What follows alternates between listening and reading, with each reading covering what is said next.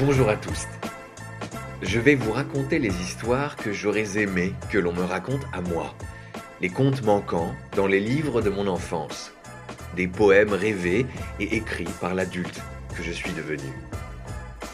Cette histoire, je l'ai écrite dans une forme orale de l'alexandrin. Elle contient des références à de la violence physique et morale qui pourraient potentiellement choquer. Ce conte, comme tous les autres, est rempli de mes questionnements, de mes envies et de tous les mots que j'aime. Je rajoute un glossaire en description que je conseille à tous d'aller lire avant la suite de l'écoute. Les histoires sont toujours plus intéressantes quand on les comprend bien. Je suis Thomas Villani et vous allez écouter tous les mots que j'aime. Merci d'être là et bonne écoute. La lumière de l'étoile.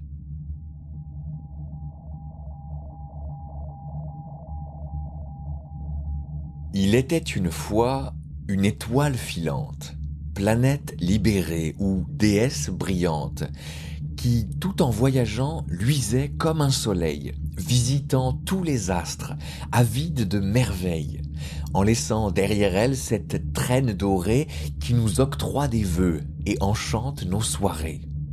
Entraînée par sa joie et sa soif d'aventure, elle embrassait les mondes, vivait à toute allure.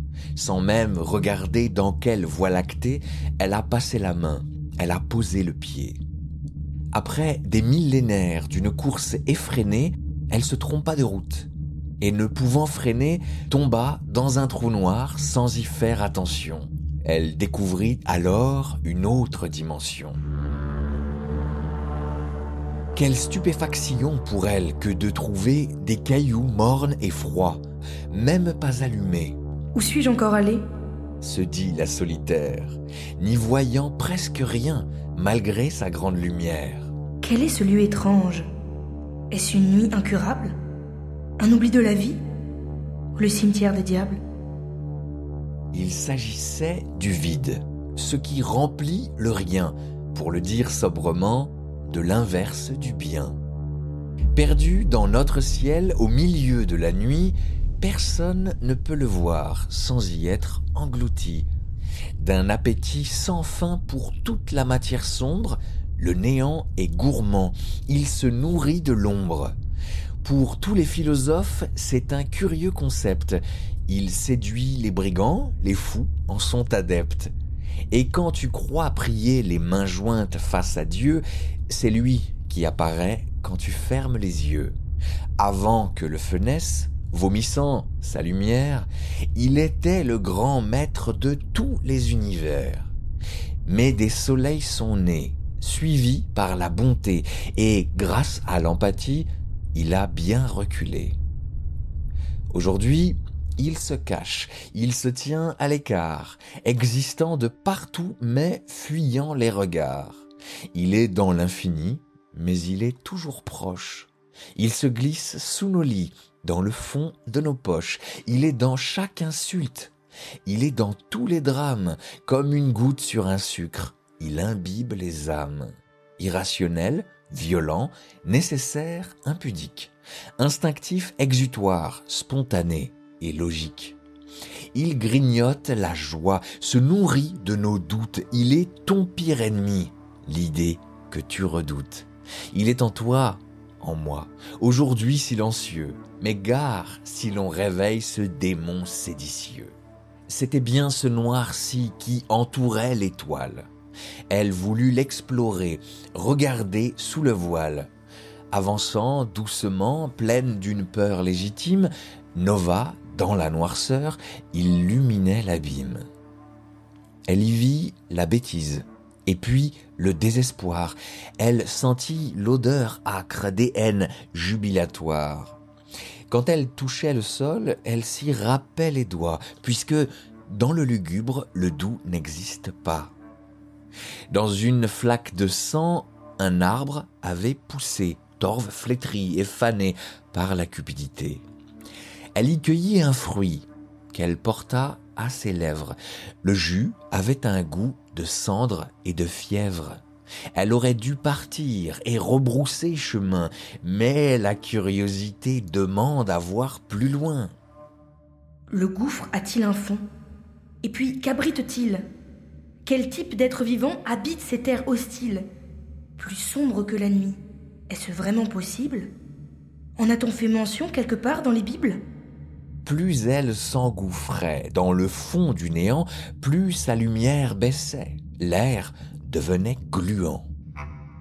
Alors que ses rayons avaient viré à l'ocre, qu'elle était devenue une lanterne médiocre, elle vit luire quelque chose, un tas de vieux objets, les vestiges des anciens ici abandonnés, des contes pas écrits, pensés mais oubliés, des ustensiles rêvés sur lesquels une épée acier trempé des larmes qui n'ont jamais coulé, usé par des combats qu'on aurait dû mener. Une belle lame effilée sur un pommeau doré. Se penchant en avant pour pouvoir l'attraper, l'étoile se sentit lourde, sucée par le silence. Elle dut brûler son cœur pour que son bras avance. Elle perçut dans son âme un froid déjà glacial et, ce puissant effort, lui fut presque fatale. Elle était infestée de pensées moribondes. L'ombre avait eu raison de ses braises, de ses ondes. Dans un dernier élan, se sachant condamnée, elle transféra son feu dans le fer de l'épée, réceptacle de vie, de chaleur et d'envie, son espoir et ses quêtes, toute sa philosophie, des armes d'expérience dans l'outil de violence, quand la subtilité s'accommode à l'outrance. Et l'étoile s'est éteinte dans un piteux silence, vidée de ses désirs et de son immanence. Avant d'abandonner sa masse à l'infini, elle expulsa la lame hors du trou de la nuit. Pendant ce temps, sur Terre, une guerre faisait rage.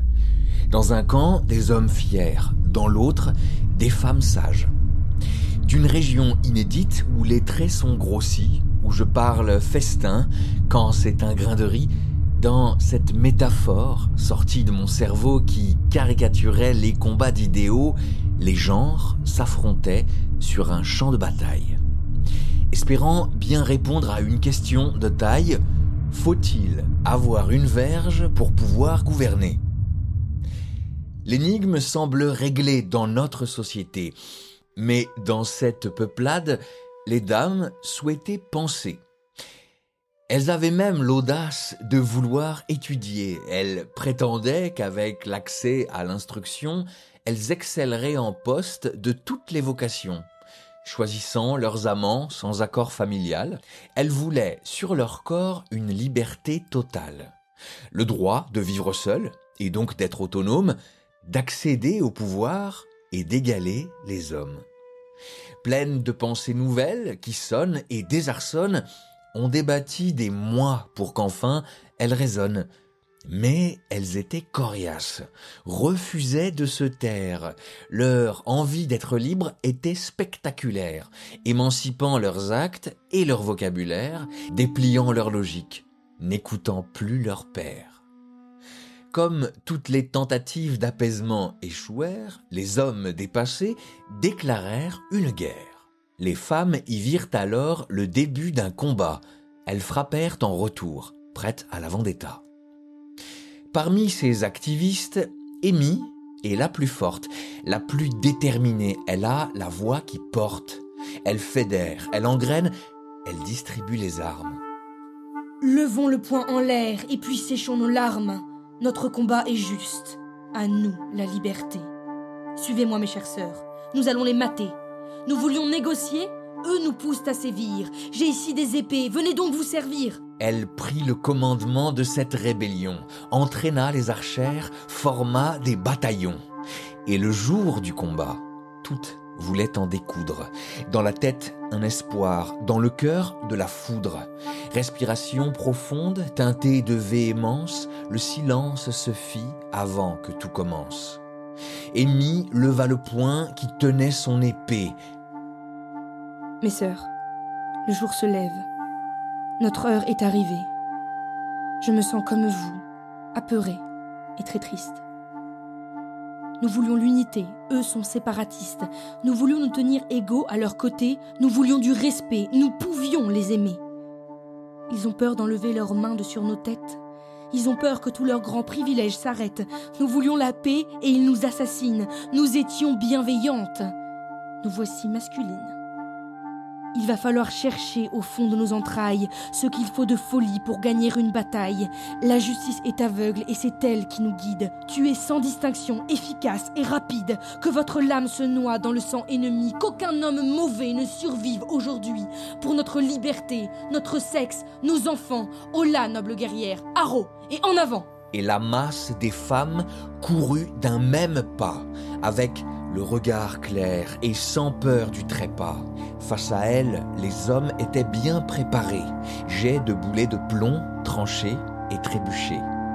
Le combat fut très long, elles n'abandonnaient pas, toujours dans la mêlée s'il leur manquait un bras. La violence, les larmes, la sueur et le sang coulaient sur les armures, s'étalaient dans les champs. Mais malgré leurs efforts et leur préparation, elles perdaient du terrain à chaque détonation. Les hommes, sur leur domaine, étaient bien mieux placés. L'ordre patriarcal les voit favorisés. Pour un homme abattu, deux femmes étaient tuées. Mais aucune ne pensa jamais capituler. Elles défendirent leur cause jusqu'au bout de l'idée. C'est ce que font les justes quand elles sont décidées. De moins en moins nombreuses, leur défense prenait l'eau, on vit brûler leurs rangs ainsi que leurs drapeaux. Face aux voix masculines entonnant la lali, s'élève le requiem de l'espoir aboli. À la fin, seul Amy est encore debout. Ceux qui osent l'approcher se font trancher le cou. Et alors qu'elle hurlait Venez Bande de poltrons Par derrière, une flèche transperça son poumon. Elle contempla la foule, déterminée, tranquille. Sortit de son thorax le piquant projectile et le cassa en deux en se mettant à rire. C'est donc ça. Être un homme. M'abattre peut vous suffire. Des manières de garçon. Venez donc m'affronter Êtes-vous tous si lâches? Allez, à vos épées Amy, victorieuse, allait encore parler.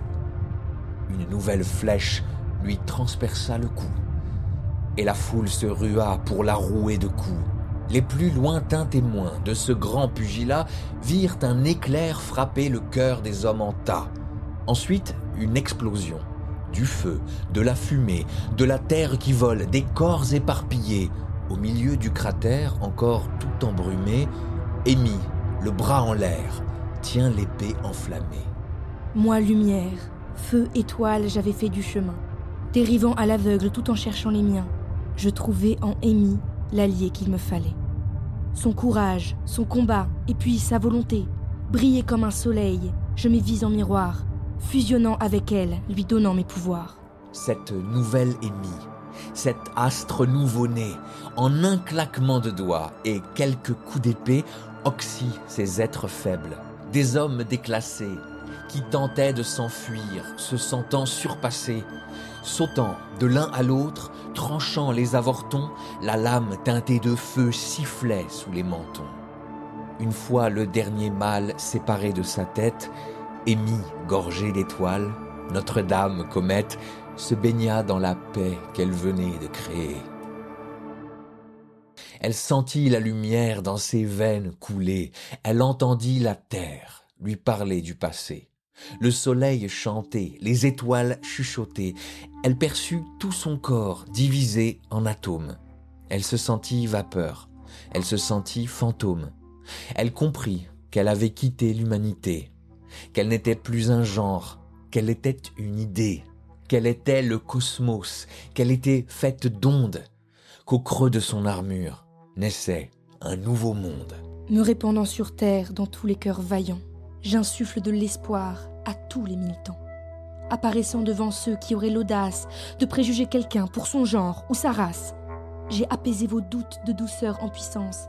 J'ai insufflé de l'audace pour décrire nos souffrances. Je nous offris les mots pour écrire le futur et rendre plus audibles toutes les contre-cultures.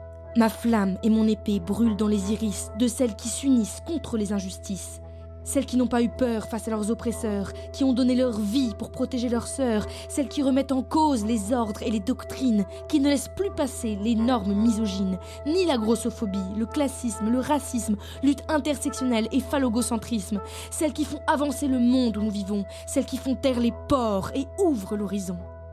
Toutes celles qui de l'étoile ont gardé de la braise, et ayant cultivé, en font une fournaise. Il faut avoir croisé la lumière de l'étoile pour ne pas être aveugle quand on a grandi mal.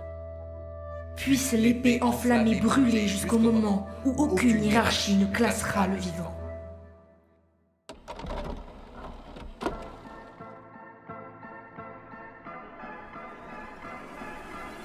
Merci d'avoir écouté tous ces mots que j'aime. Ce texte qui aborde la lutte féministe sous des aspects guerriers pourra paraître un peu absurde sous certains aspects, et j'en ai conscience. J'ai aussi conscience d'être un homme cis, et je lutte contre les biais de ma propre masculinité au quotidien. À travers ce que j'écris, j'essaie humblement de mieux comprendre, de réfléchir, de me déconstruire et de mettre en perspective certaines luttes et certains concepts grâce à la poésie. Je suis absolument ouvert à tous les retours et aux critiques. Un poème, ça se réécoute. Les mots demandent souvent une deuxième chance avant de pouvoir livrer toute leur saveur, avant de réussir à délivrer l'entièreté de leur message. N'hésitez pas à revenir voir l'étoile. Elle a encore des choses à vous dire. La voix lumineuse d'Amy et celle de l'étoile sont interprétées par la très talentueuse Jeanne de Méotis que je remercie infiniment de m'avoir fait confiance. Les arrangements sonores et la création musicale sont orchestrés par Roman Facerias Lacoste, qui me fait l'immense honneur de m'accorder de son temps et de son talent. L'illustration magnifique de ce podcast est réalisée par Sophie Gournet, que je remercie de tout mon cœur. Le prochain épisode sortira le mois prochain, et d'ici là, je vous souhaite de belles histoires et de beaux mots.